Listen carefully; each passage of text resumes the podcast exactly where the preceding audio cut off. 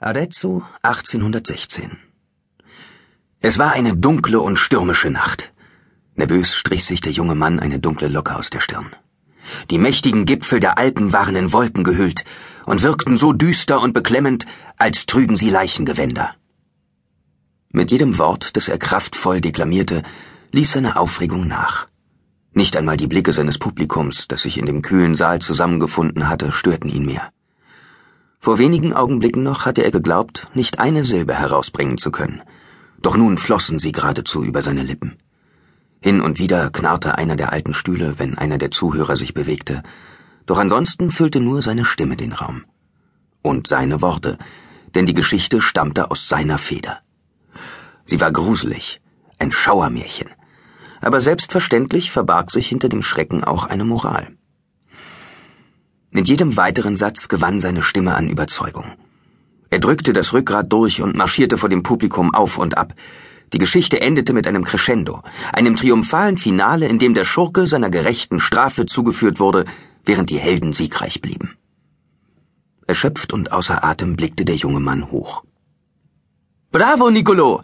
rief die neunjährige Marcella, deren dunkle Locken wippten, als sie vom Stuhl sprang und aufgeregt Beifall klatschte. Mima mag die Geschichte auch stellte seine Schwester fest und hob die schwere Porzellanpuppe vom Stuhl neben sich hoch. Doch der junge Mann blickte zu der anderen Zuhörerin, die bislang noch kein Wort gesagt hatte. Sie war nicht nur ein erfreuliches Stückchen älter als seine Schwester, sondern auch klassisch gebildet und in allen Künsten bewandert. Sie musizierte, sang und malte, so ihr die Zeit blieb, voller Hingabe und schrieb, wenn man Marcella glauben durfte, im privatesten wohl mit gar beachtlichem Talent. Eine gute Geschichte. Gut? hakte Nicolo mit angehaltenem Atem nach. Unterhaltend und spannend, erwiderte Valentine. Für einen Moment befürchtete der junge Mann Spott in den dunkelblauen Augen der von ihm hochgeachteten und insgeheim leidenschaftlich begehrten jungen Frau zu sehen, doch ihr Lächeln schien ihm aufrichtig und wohlwollend.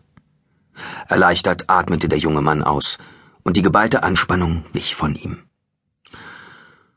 Schwungvoll wurde die hintere Tür des Saales aufgestoßen. Als Nicolo seinen Vater erblickte, erstarb sein Lächeln noch im Ansatz. Hier steckst du, Nicolo.